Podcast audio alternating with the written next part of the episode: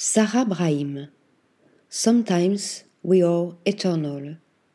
Six dans une merveilleuse villa néoclassique construite dans les années 1930 sur les bords du lac de Lugano, cernée par les montagnes du Tessin, la Fondation Bali accueille la première exposition personnelle de l'artiste américano-saoudienne Sarah Brahim. Née en 1992, l'artiste y dessine au moyen d'installations vidéo et sonores, mais aussi de photographies de performance et de sculpture, une chorégraphie de l'intime redéfinissant le concept d'infini. Et si l'éternité pouvait se concevoir comme une forme d'infini dans le monde fini, comme la possibilité d'être arrêté en soi-même dans l'expérimentation intérieure de notre propre infinité? Se demande Vittoria Matarez, directrice de la Fondation Bali et commissaire de l'exposition intitulée Sometimes We Are Eternal, en référence à deux pensées philosophiques. Ainsi, explique la commissaire, Spinoza, dans son Éthique 1677, affirmait que l'esprit ne peut se détruire avec le corps et qu'en le sachant, nous savons par expérience que nous sommes éternels. Le philosophe français Alain Badiou, quelques 300 ans plus tard, ajoute le mot parfois à cette proposition. Parfois nous sommes éternels, et grâce à cet adverbe, il va situer l'éternité dans le temps. Ce parfois semble indiquer une sensation, un moment, et propose une nouvelle relation entre le fini et l'infini, entre des vérités universelles et des corps particuliers.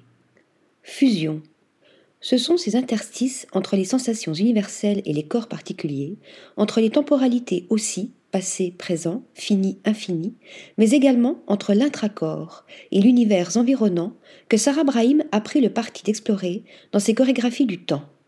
Danseuse de formation, elle donne à ses œuvres l'allure d'un pas de deux, d'un dialogue intime entre elle et ses altérités, où la forme de l'échange garde des contours liquides, où s'unissent à travers les gestes chorégraphiés le corps intérieur et le corps extérieur, qui sent, touche et voit, son corps et le corps de l'autre, mêlés et entremêlés par la fluidité de la gestuelle.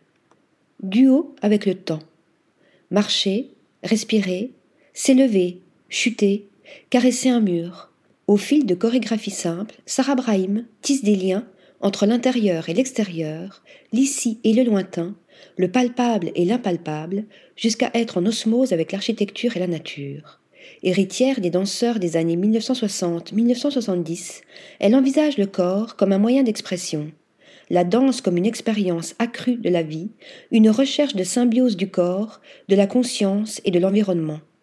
Ainsi, deux photographies montrant l'une deux mains jointes dans l'horizon, l'autre un corps sur une plage, témoignent de cette recherche de fusion, de cette quête d'intégration du corps au paysage, tandis que l'eau, omniprésente, notamment à travers l'architecture ouverte, apparaît comme une métaphore de cette union. Scandée par des partitions sonores, deux pierres frottées l'une contre l'autre, craquement ou chuchotement, cette quête d'union, ici avec la terre, là avec le ciel, par l'entremise d'ascensions répétitives, semble vouloir abolir le temps. Tel Sisyphe, montant et descendant inlassablement sa montagne, les deux performeurs dans l'installation vidéo multi-écran, Duet with Time, donnent à leur chorégraphie ascensionnelle, par la mécanique de la répétition, l'aspect d'un rituel.